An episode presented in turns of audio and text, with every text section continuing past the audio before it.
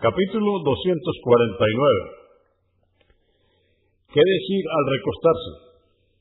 Dice Alá el Altísimo en el Corán. En el capítulo 3, aleya versos 190 y 191. En la creación de los cielos y la tierra, y en la sucesión de la noche y el día, hay signos para los dotados de intelecto Aquellos que invocan a Alá estando de pie, sentados o recostados y meditan en la creación de los cielos y la tierra.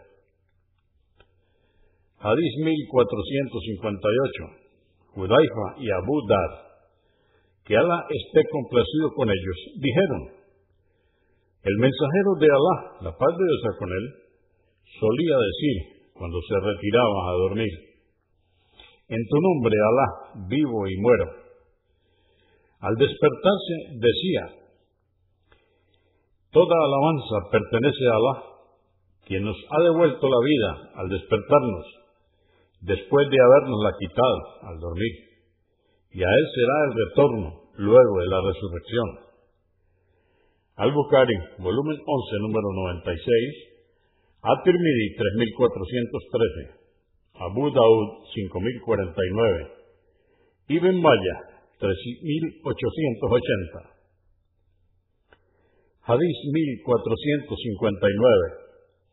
Narró Ali, que Alá esté complacido con él, que el mensajero de Alá, la paz de Dios con él, le dijo a él y a Fátima, que Alá esté complacido con ella. Cuando os retiréis a dormir, decid, Alá Akbar. Alá es el más grande, 33 veces. Sufan Alá, Glorificado sea Alá, 33 veces. Alhamdulillah, alabado sea Alá, 33 veces. En otra versión, Sufan Alá, glorificado sea Alá, 34 veces. Y en una tercera versión, Allahu Akbar, Alá es el más grande, 34 veces. Convenido por Al-Bukhari, volumen 7, número 59, y Muslim, 2727. Hadís 1460.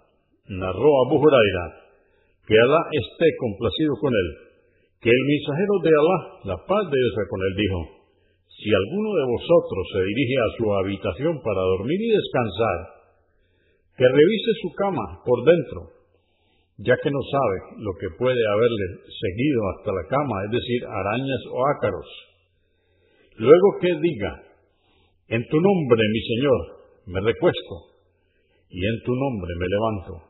Si tomas mi alma, ten misericordia de ella, y si la dejas, protégela de la manera que lo haces con tus siervos virtuosos.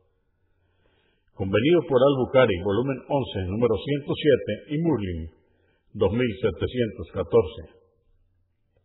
Hadís 1461. Aisha, que Alá esté complacido con ella, dijo, el profeta, la paz de Dios con él, al acostarse cada noche, solía juntar las palmas de sus manos, soplaba en ellas y recitaba las últimas tres suras o capítulos del Corán.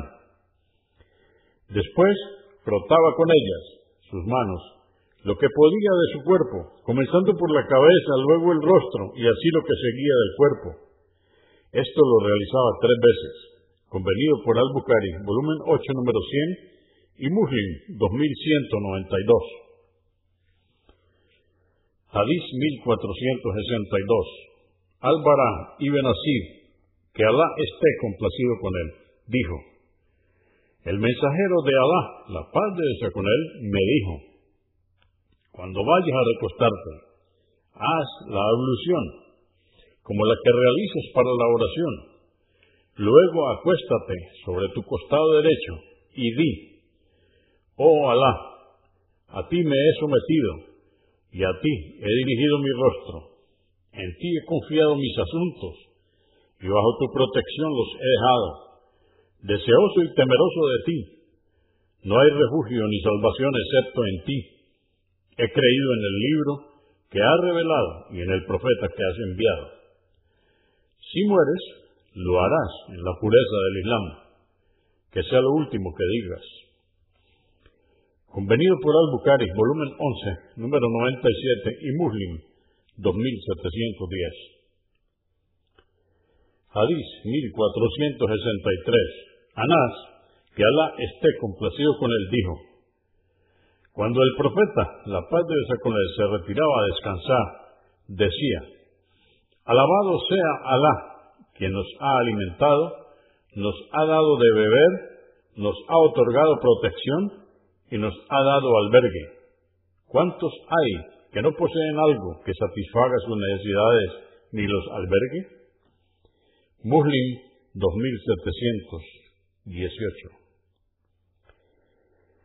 1464. Judaifa, que Alá esté complacido con él, dijo, Cuando el mensajero de Alá, la paz de Dios con él, quería recostarse, ubicaba su mano derecha bajo su mejilla y decía, Alá, protégeme de tu castigo el día que resucites a tus siervos. También lo registró Abu Daud en una narración de Hafsa, que ahora esté complacido con ellos, y añadió, solía decirlo tres veces. At-Tirmidhi, 3395. Abu Daud, 5045. Ibn Maya, 3877.